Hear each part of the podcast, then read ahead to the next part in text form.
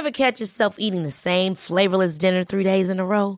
Dreaming of something better? Well, HelloFresh is your guilt-free dream come true, baby. It's me, Kiki Palmer. Let's wake up those taste buds with hot, juicy pecan-crusted chicken or garlic butter shrimp scampi. Mm. Hello Fresh. Stop dreaming of all the delicious possibilities and dig in at HelloFresh.com. Let's get this dinner party started.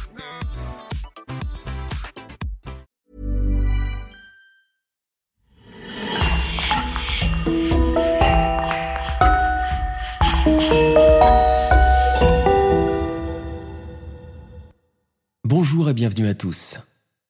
Jack l'Éventreur.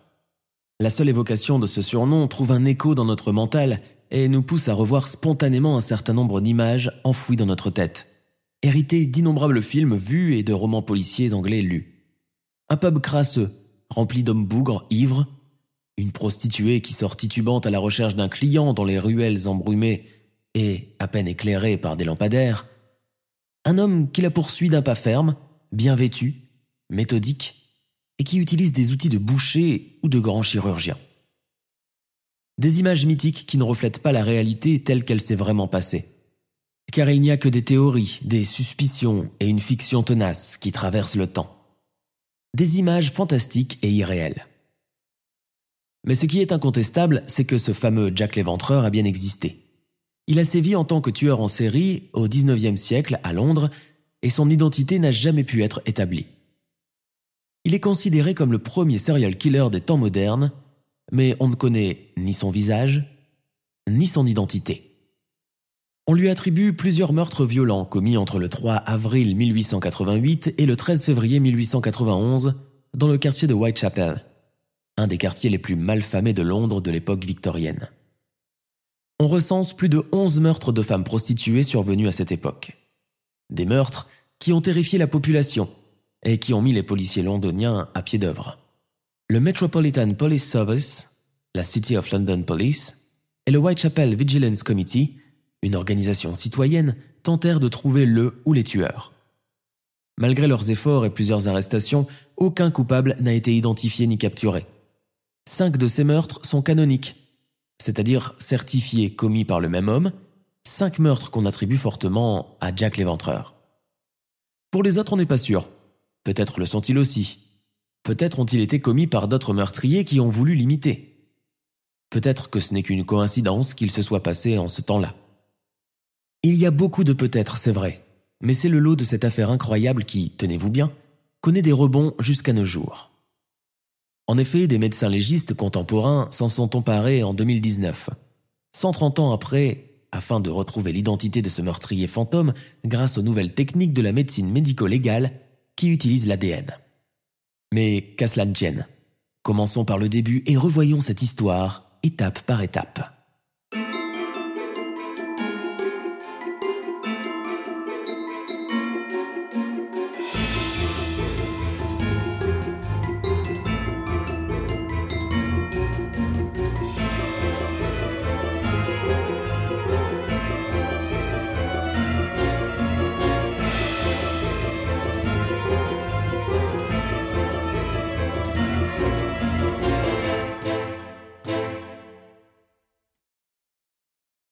D'abord, reculons dans le passé et mettons-nous dans le contexte de cette année 1888.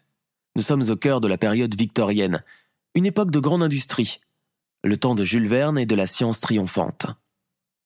Londres est une ville immense, la plus peuplée du monde, traversée par les fumées des cheminées d'usines et les vapeurs des machines. Le métro de Londres, l'Underground, est déjà une réalité depuis près de 15 ans. Whitechapel, à cette époque, est un quartier où cohabitent des Russes, des Juifs réchappés des pogroms de l'Est, des immigrants irlandais et la classe ouvrière londonienne. Alcoolisme, vol, violence sont le quotidien de ce sous-prolétariat qui se révolte, notamment en novembre 1887. Un an plus tard, entre août et novembre, cinq meurtres ensanglantent le quartier. Les victimes sont des femmes. Bien avant les crimes de Jack l'Éventreur, l'East End londonien avait acquis une réputation d'enfer de pauvreté. Et c'est à Whitechapel, le quartier le plus pauvre de la ville, que se réunissent les gens les plus misérables. Nous le savons notamment grâce aux œuvres de Charles Dickens. Les personnages qui peuplent les romans de Dickens le prouvent. Le misérabilisme dans Oliver Twist, ou même David Copperfield, provient de ce quartier misérable. Une sorte de ghetto d'immigrés sans le sou et de rebut de la société, venu faire fortune dans l'Eldorado londonien, mais qui se retrouve rassemblé là et essaie de survivre tant bien que mal, pataugeant dans la crasse, la maladie, vivant de la mendicité et la prostitution qui sévissent à grande échelle. Dans certains secteurs de Whitechapel, le taux de mortalité avoisine les 40 pour 1000. Les gens travaillent 7 jours sur 7 à raison de 12 à 16 heures par jour quand ils ont la chance d'obtenir un emploi. Quant au logement, il n'est pas rare de voir des familles de 7 ou 8 personnes survivre dans une pièce de 10 à 12 mètres carrés. Une des professions les plus communes est celle de couturier ou de tailleur, qui reste l'apanage presque exclusif des immigrants juifs en provenance d'Europe de l'Est. On retrouve aussi des bottiers. Le lieu de travail est aussi misérable. Il consiste en général en une pièce de 4 mètres carrés pour une hauteur de plafond d'un mètre vingt. Une fenêtre, de lampes à gaz et un fourneau. Et c'est dans cet espace confiné que le patron et ses employés doivent travailler 18 heures par jour. Dans cette véritable jungle, où le laisser-faire est la règle d'or de ce féroce capitalisme victorien, la loi du plus fort prévaut. Et en 1888, naître femme est presque l'équivalent d'un crime. Les femmes et les enfants sont considérés comme des moins que rien, des troupeaux exploitables. Les jeunes femmes trouvent des emplois comme la fabrication de peignes, de boutons, de cigarettes, d'allumettes, de porte-manteaux et de lunettes. De nombreuses familles survivent grâce au labeur d'une ou deux de ces jeunes filles qui peuvent au mieux rapporter quelques shillings au foyer. Pour nombre d'entre elles, il faut effectuer des heures supplémentaires jusqu'à minuit. Quelle sorte de futur ces jeunes filles faméliques et au visage tiré peuvent-elles offrir à l'Angleterre? Pour s'en sortir, ces malheureuses n'avaient qu'une seule et unique échappatoire. La prostitution. Ces infortunées, ainsi qu'elles sont surnommées, peuvent gagner autant d'argent en une nuit qu'elles le feraient en une semaine de travail. Mais le prix à payer s'avère très redoutable. Les maladies vénériennes sont légion, et la syphilis fait des ravages en cette fin de XIXe siècle. Sans compter l'alcoolisme. À cet égard, les photos de certaines des victimes de Jack l'Éventreur sont édifiantes. Âgées d'une quarantaine d'années, elles paraissent en avoir vingt de plus. Les plus jeunes et les plus belles de ces prostituées sont recrutées pour être employées dans des maisons closes, que l'on estime au nombre de 62, avec plus de 1000 prostituées qui y travaillent, rien que pour le quartier de Whitechapel. Pour celles qui travaillent directement dans la rue, il y a également le risque de se faire dérober le maigre butin quotidien. Des gangs et des bandes de très jeunes adolescents se sont spécialisés dans les attaques des prostituées. Ces vols s'accompagnent souvent de violence, puisque la victime est toujours frappée à coups de gourdin. Bref, Whitechapel était une zone minable, crasseuse et dangereuse qu'il était bon d'éviter. Et dans cet enfer urbain peuplé de pas moins de 900 000 âmes, un quartier où les boutiques les plus pauvres succèdent à des bouges, entre quelques abattoirs d'où sortent l'odeur du sang et des excréments d'animaux, il n'y a pas d'égout, pas de caniveau, toutes les ordures sont déversées à même la rue. Les gens sont constamment volés, et il y règne un racisme et un antisémitisme extrêmes. Dans cette misère sordide, dans cette infamie relationnelle, allez savoir pourquoi, entre le mois d'août et le mois de novembre de cette année 1888 commence une série de meurtres mystérieuses qui va propager encore plus la terreur dans toute la population du quartier, puis en tout Londres et toute l'Angleterre. Du jour au lendemain, une série de crimes atroces émerge. Un mystérieux criminel qui adresse des missives à la presse et échappe aux recherches de la police. On le surnomme Jack l'Éventreur, ou le meurtrier de Whitechapel, ou même encore le tablier en cuir. On dresse des guet-apens, on questionne les témoins, on arrête des suspects, on met des espions partout dans le quartier, mais rien n'y fait. Cette affaire devient alors un fait divers sensationnel qui fait des étincelles et qui n'en finit pas de faire parler et de faire bondir la population. On l'appelle Jack the Ripper, parce que c'est le nom par lequel il a signé les lettres envoyées pour revendiquer les meurtres. Oui, ce criminel va provoquer directement et avec effronterie la police, en se vantant de ses crimes. Pourquoi se croyait-il invincible à ce point? Différentes théories plus ou moins incongrues font successivement de Jack l'éventreur un homme insaisissable. Tantôt c'est un étrangleur, un magicien, un étranger, un gentleman de la haute société, un franc-maçon ou même un membre de la famille royale, bref un intouchable. Mais ce qui reste est que la police a été dépassée par toutes ces victimes atrocement mutilées et elle n'était pas certaine que c'était l'œuvre d'une seule personne. Le mode opératoire différait entre les meurtres et les armes utilisées étaient différentes aussi. C'est ce qui a poussé à croire qu'il y avait plusieurs meurtriers. Cependant, on attribue surtout cinq victimes canoniques à Jack l'Éventreur. Durant l'enquête, les assassinats survenus sont attribués, sans certitude aucune, soit à Jack l'Éventreur, soit au Torso Killer, un tueur qui laisse des corps sans tête, soit encore on penche pour des imitateurs. On les différencie parce que les modus operandi sont très différents d'une victime à l'autre. Les enquêtes criminelles de l'époque s'appuient beaucoup sur les confessions, les témoignages et les arrestations de personnes qui ont déjà commis un crime ou sont en possession d'objets qui les relient à un crime. Les techniques médico-légales modernes telles que l'étude des empreintes digitales sont encore inconnues. Pour suivre les enquêtes au plus près, le Metropolitan Police Service, MPS, ouvre un dossier nommé Whitechapel Murders. Un dossier qui va s'étoffer au fur et à mesure des meurtres ce dossier va devenir célèbre et très sollicité par les journalistes, les écrivains et les fanatiques qui vont finir par le vider de son contenu au fil des ans. Jack l'Éventreur est célèbre en partie parce que son identité est inconnue. Pendant des années, les gens ont spéculé sur celle-ci. Les suspects les plus fréquemment cités sont Montagu Dwight, avocat et enseignant intéressé par la chirurgie, Michael Ostrog, un criminel et médecin russe, et Aaron Kominski, un immigrant polonais qui vivait à Whitechapel, et bien d'autres encore. Jack l'Éventreur n'a tué que des femmes, dont beaucoup étaient supposées être des prostituées. Étaient-elles vraiment prostituées, ou seraient-elles aussi victimes des préjugés machistes de l'époque? Un autre fait tout aussi étrange et qui rajoute au mystère persistant autour de Jack l'Éventreur est la raison pour laquelle il a cessé de tuer subitement du jour au lendemain. Il a tout simplement disparu. De nombreuses théories ont été avancées là aussi pour répondre à cette question. Il a peut-être été arrêté dans une toute autre affaire. Il est peut-être mort accidentellement. Ou peut-être même est-il parti vivre ailleurs. Un éventreur qui a sévi à New York peu de temps après les faits de Whitechapel a été découvert. Est-ce lui? Jack l'éventreur tue ses victimes en leur tranchant la gorge, puis il mutile leur corps en portant parfois des organes avec lui. Jack semble être devenu de plus en plus brutal avec le temps. Sa première victime présumée s'est fait couper l'estomac, mais rien n'a été pris. La dernière victime présumée s'est fait prendre presque tous ses organes, y compris son cœur. Les victimes canoniques, celles attribuées à 100% à Jack l'Éventreur, sont Marianne Nichols, Annie Chapman, Elizabeth Stride, Catherine Eddowes et Mary Ginger Kelly.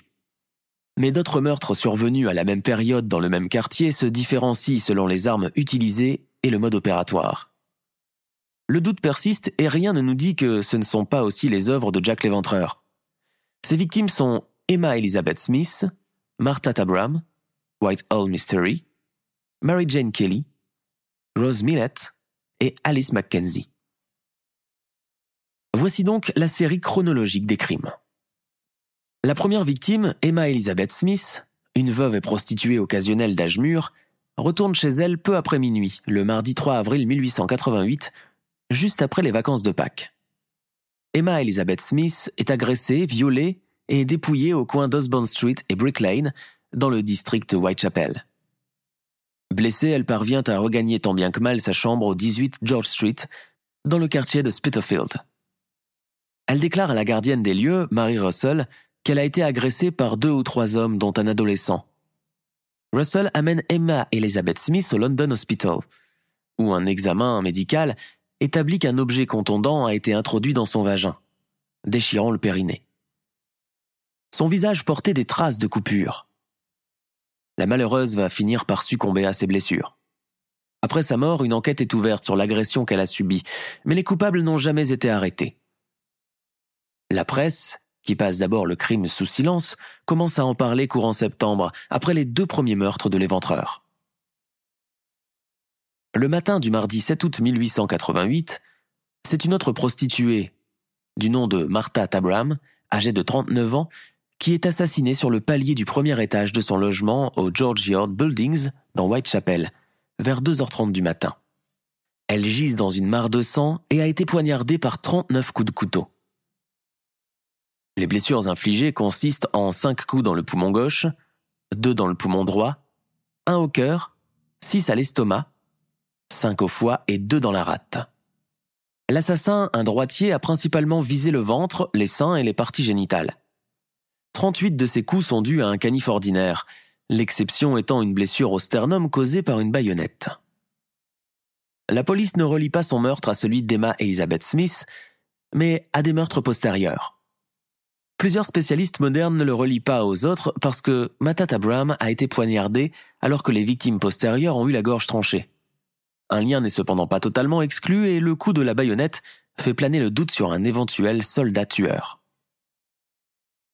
Le vendredi 31 août 1888, peu avant 4 heures du matin, la nuit est sombre, le temps est froid et humide. La ruelle de Bucks Row est déserte. Deux passants, Charles Cross et Robert Paul, qui se rendent à leur travail, traversent Bucks Row, une petite ruelle de Whitechapel, et découvrent le corps d'une femme aux yeux ouverts sous une pluie tombante. Sa robe est remontée jusqu'à hauteur de l'estomac. Quelques minutes à peine s'écoulent avant l'arrivée de l'agent de police Nail, qui effectue une ronde. Il constate que sa gorge est tranchée au couteau, deux fois, de la gauche vers la droite, et la partie basse de l'abdomen est mutilée, présentant une profonde coupure de forme irrégulière. L'abdomen montre aussi plusieurs incisions superficielles.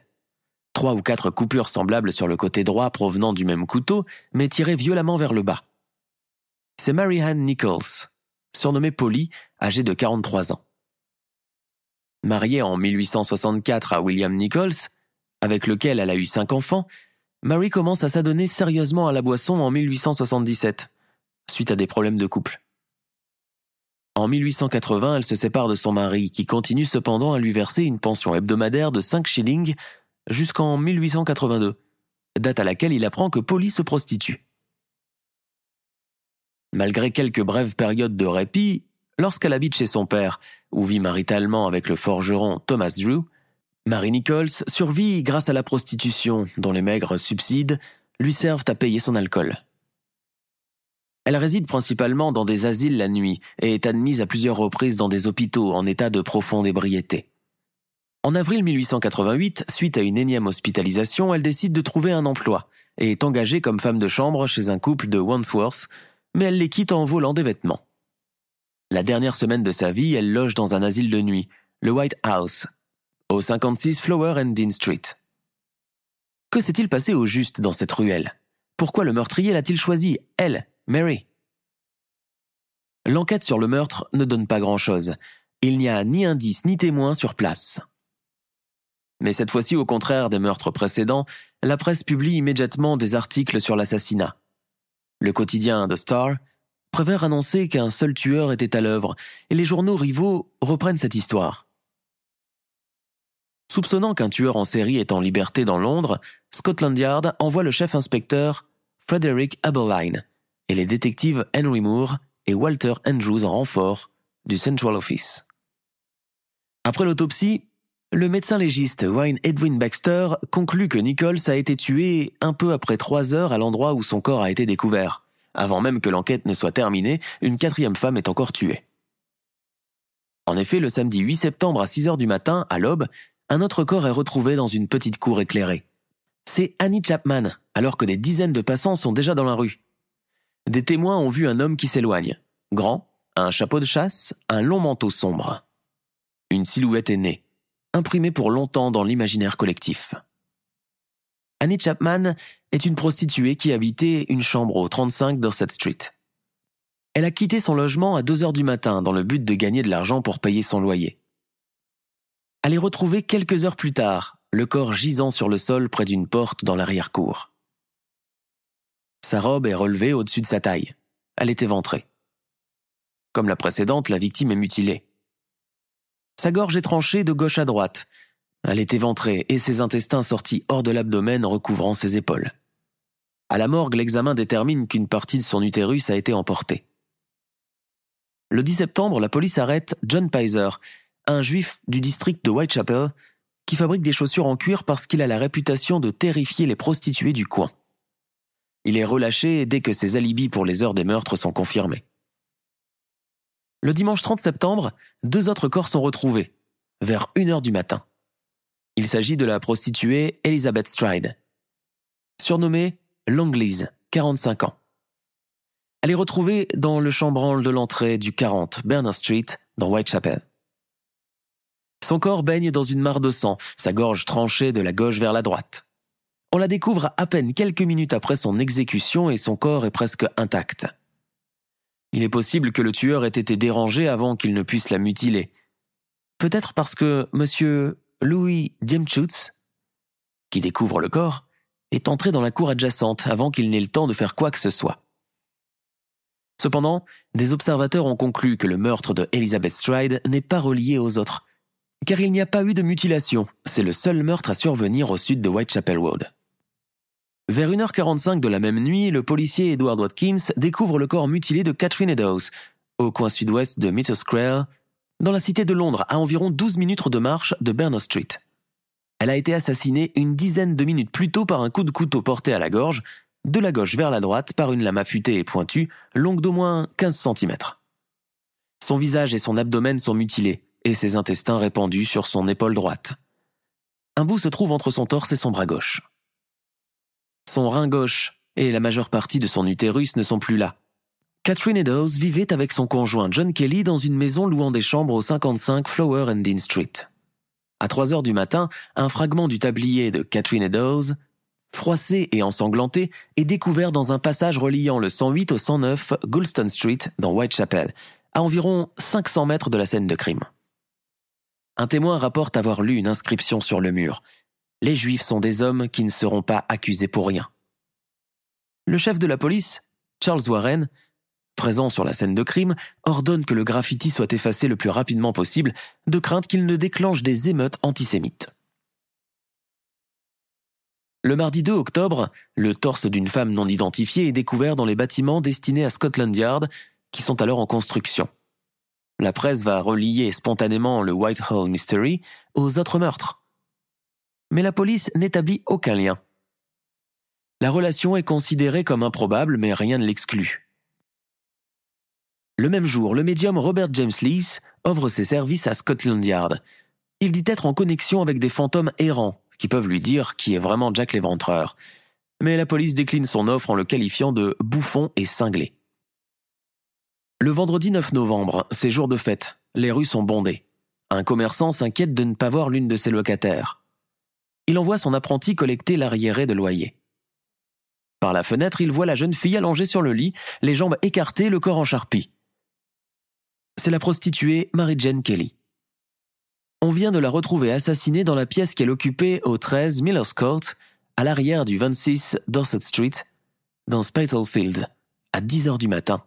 Elle a à peine 25 ans. Jack l'éventreur a pris son temps pour parfaire sa besogne.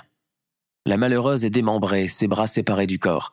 La surface extérieure des cuisses et du ventre a été arrachée. Les seins ont été coupés, les intestins enlevés. L'utérus, les reins et un sein sont placés sous la tête de la victime. Le second sein sous son pied gauche. Le foie et ses viscères à ses pieds. Jack a posé d'autres morceaux de chair sur une petite table. Le cœur manque, il l'a emmené avec lui. Le crime est horrible et dépasse tout entendement, mais au contraire des autres victimes, elle ne portait qu'une chemise légère. Ses vêtements sont proprement pliés sur une chaise à proximité, sauf quelques-uns, partiellement brûlés sur une grille. Annie Chapman, une victime antérieure, une des canoniques, vivait sur Dorset Street, et une autre, Catherine Eddowes, canonique aussi, s'était endormie à la belle étoile dans cette ruelle. Le corps de Mary Jane Kelly est sévèrement mutilé. Il est découvert par Thomas Boyer, l'employé du logeur John McCarthy. L'inspecteur Abeline indique au jury d'enquête qu'il pense que les vêtements sont brûlés pour fournir de la lumière à l'assassin, puisque la pièce était faiblement éclairée par une seule chandelle. L'assassinat de Mary Jane Kelly est le plus barbare des onze, probablement parce qu'il se déroule dans un espace clos et que le meurtrier a eu plus de temps pour accomplir ses atrocités. Les autres meurtres se sont tous déroulés dans la rue. Parce que son corps reposait sur le lit et qu'elle était légèrement vêtue, certains enquêteurs concluent qu'elle s'était déshabillée avant de s'étendre, et donc qu'elle connaissait probablement son meurtrier, probablement un client régulier. Il est également possible que Mary Jane Kelly ait été agressée par Jack l'éventreur alors qu'elle dormait, ou qu'elle était sous l'emprise de l'alcool. Tout est possible. On rapporte qu'une énorme foule émotive et en pleurs assiste aux funérailles de Mary Jane Kelly le 19 novembre. À cause des rues embouteillées, engorgées par les badauds venus spécialement pour assister aux funérailles, le cortège parcourt avec difficulté le trajet reliant la morgue de Shoreditch au cimetière catholique de Leytonstone, où son corps est mis en terre. Les meurtres des prostituées ne sont pas rares dans ce quartier, mais les mutilations des corps sont par contre effrayants. Ils suscitent l'effroi et l'indignation de la population. L'inspecteur Frédéric George Aberline, 45 ans, est chargé de résoudre au plus vite cette affaire. Mais les investigations ne mènent à rien. Pas de témoins, pas d'armes, pas d'indices le cabinet du Royaume-Uni se contraint à offrir le pardon à tout complice qui apporterait des informations menant à la capture du meurtrier. Le chef du MPS rapporte que l'assassin ne peut être identifié malgré le déploiement dans Whitechapel de 143 policiers supplémentaires habillés en civil en novembre et décembre. Le jeudi 20 décembre 1888, un policier découvre le corps de la prostituée Rose Millett dans Clark's Yard, près de la rue High Street dans le quartier Poplar. Elle louait une chambre au 18 George Street, dans la même maison qu'Emma Smith. Quatre médecins qui avaient examiné le corps de Rose Millett concluent qu'elle a été assassinée. Mais Robert Anderson préfère avancer qu'elle s'est accidentellement pendue par le collet de sa robe alors qu'elle était ivre. À l'invitation d'Anderson, le médecin Thomas Bond autopsie le corps de Rose Millett et parvient à la même conclusion. Le chef de la police, Monroe, soupçonne plutôt un suicide ou une mort naturelle, puisqu'il n'y a aucun signe de lutte. Le médecin légiste Wynne Edwin Baxter déclare au jury d'enquête qu'il n'y a aucune preuve que la mort soit la conséquence de violence. Malgré tout, le jury d'enquête prononce un verdict de meurtre délibéré contre une ou des personnes inconnues, et les documents de cette enquête s'ajoutent au dossier des meurtres de Whitechapel. Alice Mackenzie est assassinée vers midi 40 le mercredi 17 juillet 1889 sur Castle Halley dans Whitechapel en pleine rue. Mais on n'est pas sûr qu'elle soit une prostituée. Alice Mackenzie habite dans une maison de chambre au 52 Gun Street. Comme la plupart des autres meurtres, son artère carotide gauche a été tranchée de la gauche vers la droite et son abdomen comporte des blessures. Cependant, les coupures sont moins profondes que dans le cas des autres meurtres, et une lame plus courte a été utilisée. Le commissaire Monroe et le médecin légiste Thomas Bond, qui a examiné le corps, pensent qu'il s'agit d'une victime de Jack l'éventreur, mais le médecin légiste, George Baxter Phillips, et le commissaire Robert Anderson ne partagent pas cette conclusion, tout comme l'inspecteur Frederick Abeline. Des auteurs postérieurs penchent pour l'une ou l'autre hypothèse, certains avançant que Alice Mackenzie est une victime de Jack l'éventreur, ou qu'un tueur inconnu a tenté de l'imiter pour égarer la police.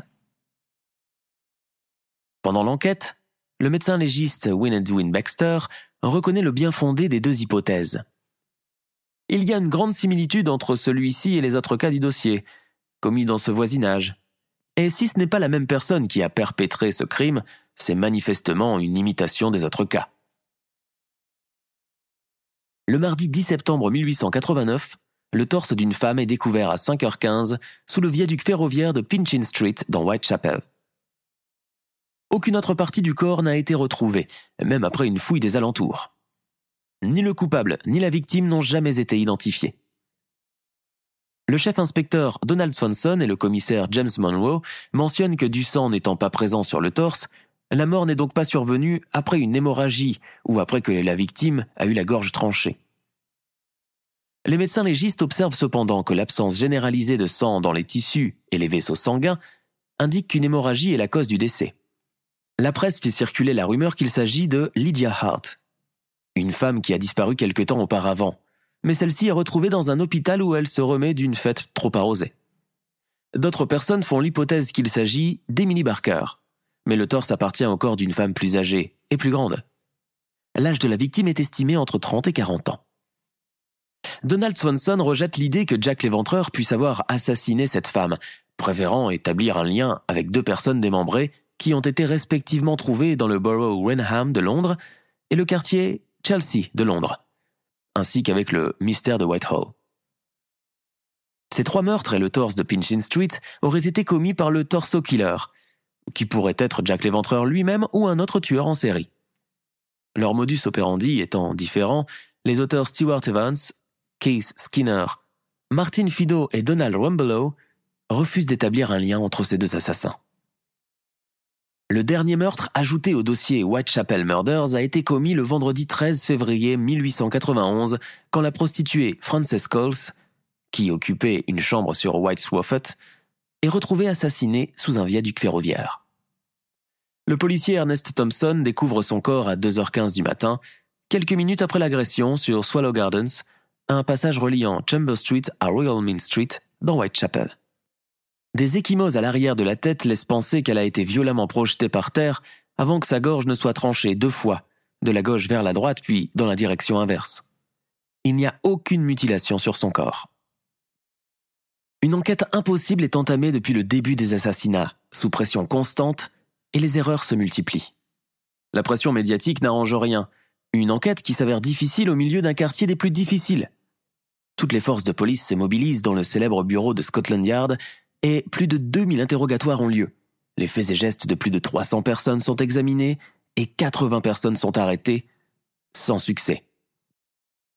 Les enquêteurs ne savent plus où donner de la tête d'autant que l'angoisse grandit au fil des meurtres et les événements deviennent incontrôlables. Les gens s'immiscent dans le travail de la police au point d'entraver l'enquête, chacun y allant de sa propre hypothèse, de son propre jugement. On ne peut imaginer de monstruosité plus grande que celle par laquelle ont été massacrées ces pauvres femmes. Les cinq canoniques et les autres par une personne qui agit toujours la nuit ou au petit matin, qui tue méthodiquement ses victimes en les égorgeant, puis les éventrant en leur ôtant certains organes comme l'utérus ou les reins. Le mystère devient de plus en plus grand et la peur règne désormais dans le quartier de Whitechapel. Les six autres meurtres sont assez différents pour permettre d'affirmer qu'ils sont l'œuvre du même homme. Des imitateurs ont pu tenter de reproduire son mode opératoire d'après les articles des journaux pour brouiller les pistes ou pour faire patauger la police, qui n'est pas la bienvenue dans le quartier. L'enquête sur ces meurtres est très largement médiatisée dans la presse écrite, qui suit l'enquête pas à pas en y participant carrément. Des journalistes se mobilisent pour écrire quotidiennement sur l'affaire de Jack l'Éventreur. Des éditions spéciales s'impriment, apportant les détails sordides des meurtres. Les londoniens se ruent sur les journaux pour suivre et absorber avidement toutes les informations croustillantes relatées. Une atmosphère de terreur et de psychose s'empare de toute la ville les meurtres sèment la panique parmi la population londonienne. Une foule attaque un poste de police sur Commercial Road car elle croit que le tueur y est enfermé. Samuel Montagu, membre du Parlement britannique pour le district de Whitechapel, offre une récompense de 100 livres après que des rumeurs laissent entendre que les agressions sont exécutées pour des rituels juifs. Cela va déclencher des émeutes antisémites. Des citoyens du district créent le Whitechapel Vigilance Committee, le comité des vigiles de Whitechapel sous la présidence de George Lusk et offre une récompense pour la capture de l'assassin. Les bureaux de Scotland Yard arrêtent un coiffeur allemand, Charles Ludwig, le 18 septembre, mais le relâchent deux semaines plus tard lorsqu'un double meurtre démontre son innocence. Outre la manière brutale dont Jack l'Éventreur a tué ses victimes et l'émergence du premier profil de délinquant, une autre partie intéressante de cette histoire est cette poignée de lettres qui a commencé à apparaître au poste de police. Des centaines de lettres inondent la police dont les auteurs prétendent être le tueur. On se perd dans la lecture et dans le tri. Même Jack utilise les journaux. Il leur écrit beaucoup trop souvent pour que les lettres soient toutes de lui. Certaines sont dues à des fantaisistes, mais d'autres sont bien réelles d'après les enquêteurs. Et l'une d'entre elles est signée d'un petit surnom, Jack the Ripper, Jack l'Éventreur. Le 27 septembre, la Central News Agency de Londres reçoit la lettre Dear Boss, dans laquelle l'auteur qui a signé Jack the Ripper s'accuse délibérément et effrontément des meurtres. Le 1er octobre, la même agence de presse reçoit la carte postale Saucy Jackie, toujours signée Jack the Ripper. L'auteur se dit coupable des meurtres du 30 septembre et annonce que deux victimes seront tuées, presque en même temps. Événement double cette fois-ci. Un terme qui va perdurer pour désigner les deux meurtres. Le 16 octobre, George Lusk du Whitechapel Vigilance Committee reçoit la lettre From Hell d'une personne s'accusant des meurtres. Cependant, l'écriture et le style diffèrent de la lettre d'Irbos et de la carte postale Jackie. La moitié d'un rein conservé dans de l'éthanol est remise en même temps que la lettre. L'auteur écrit qu'il a frit et mangé l'autre moitié. La véracité des informations de la lettre, tout comme savoir si le rein provient du corps d'Eddowes, sont débattus, mais cela est loin d'être sûr.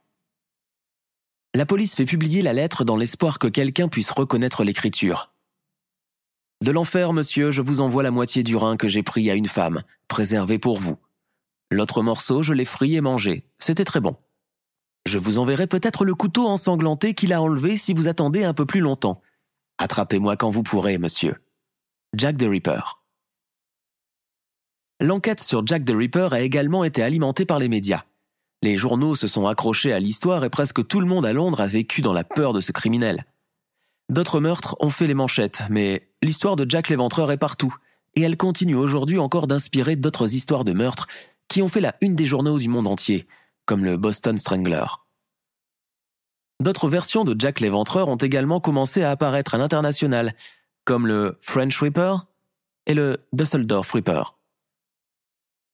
Voyant la police dépassée par cette affaire, les habitants de Londres créent le Whitechapel Vigilance Committee pour traquer eux-mêmes le tueur. Les découpes et prélèvements d'organes subis par les victimes conduisent les enquêteurs à penser que le coupable possède des notions d'anatomie. Les bouchers sont donc des suspects privilégiés, mais cette piste est aussi infructueuse que les autres. Dans Whitechapel, on demande des coupables. Les juifs du quartier sont des victimes toutes désignées.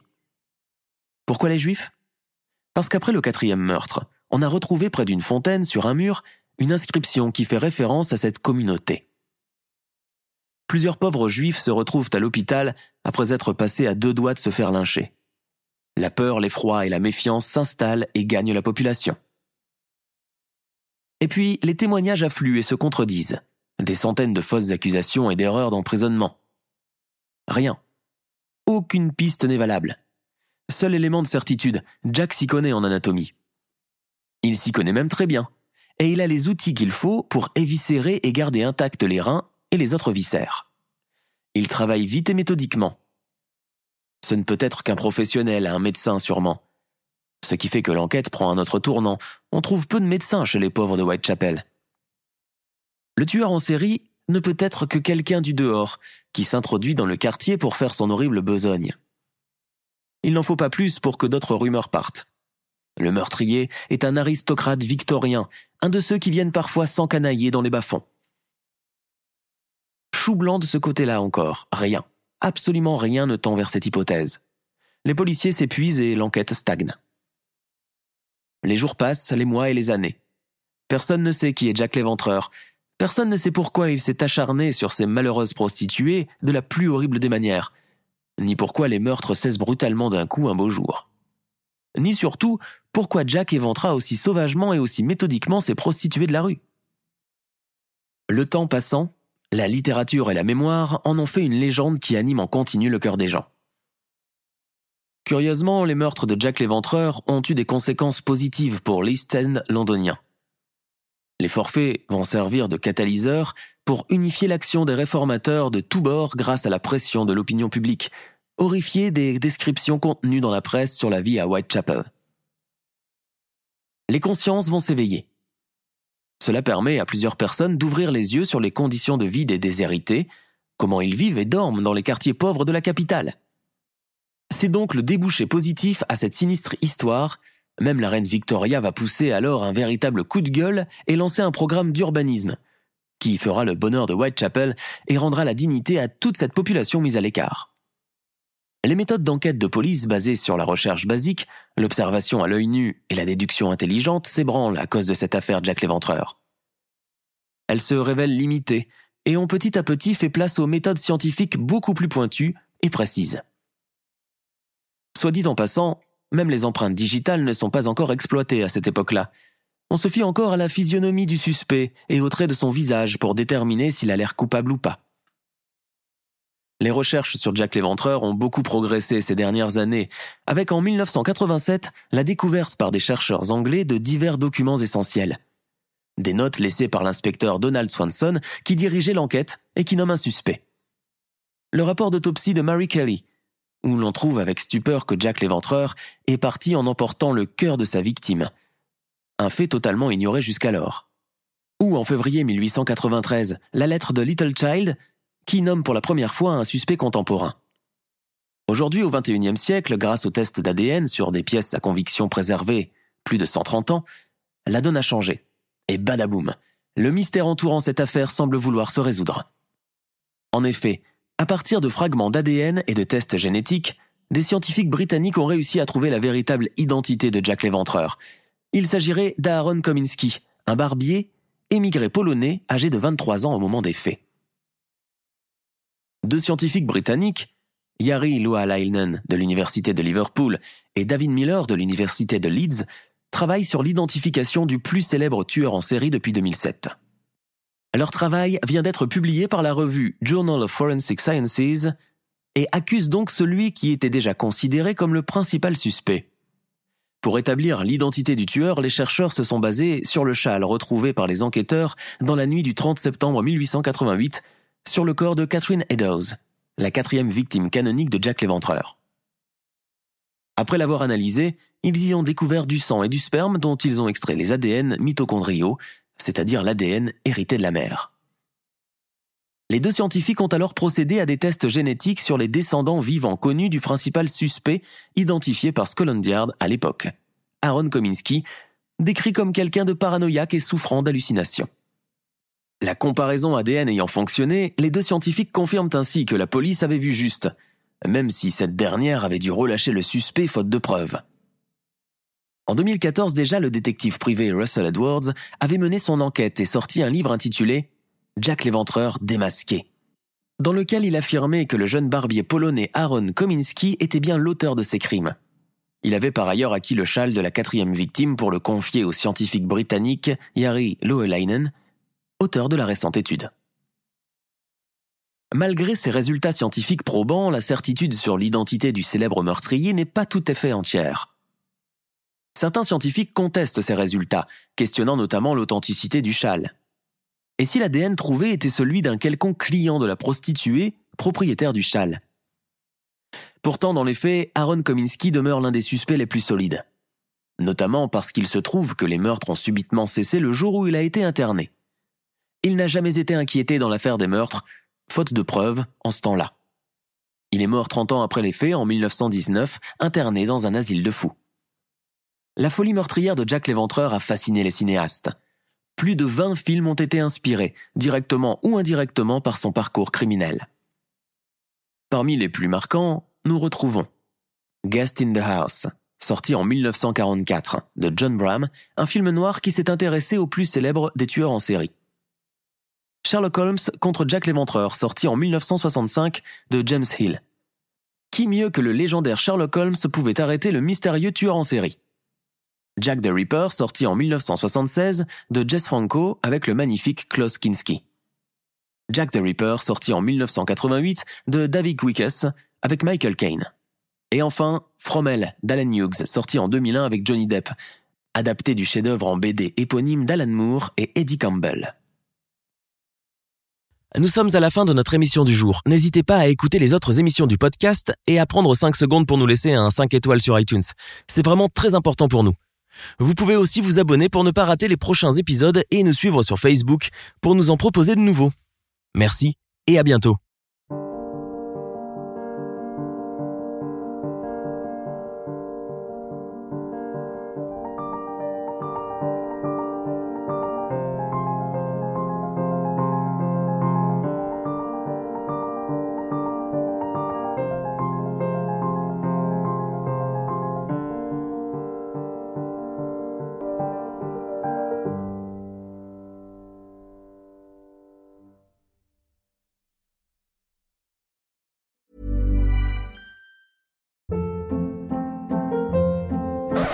Hold up. What was that? Boring. No flavor. That was as bad as those leftovers you ate all week. Kiki Palmer here, and it's time to say hello to something fresh and guilt-free. Hello Fresh. Jazz up dinner with pecan-crusted chicken or garlic butter shrimp scampi. Now that's music to my mouth. Hello Fresh. Let's get this dinner party started. Discover all the delicious possibilities at hellofresh.com.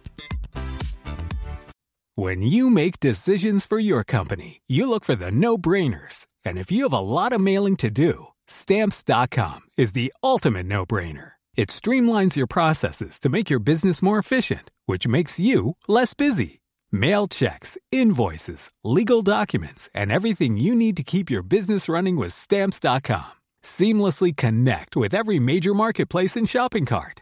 Schedule package pickups and see your cheapest and fastest shipping options from different carriers with rates up to 89% off USPS and UPS rates. And with the stamps.com mobile app, you can take care of mailing and shipping wherever you are. Make the same no-brainer decision as over 1 million other businesses with stamps.com. Sign up with code program for a 4-week trial plus free postage and a free digital scale. No long-term commitments or contracts. That's stamps.com. Code program.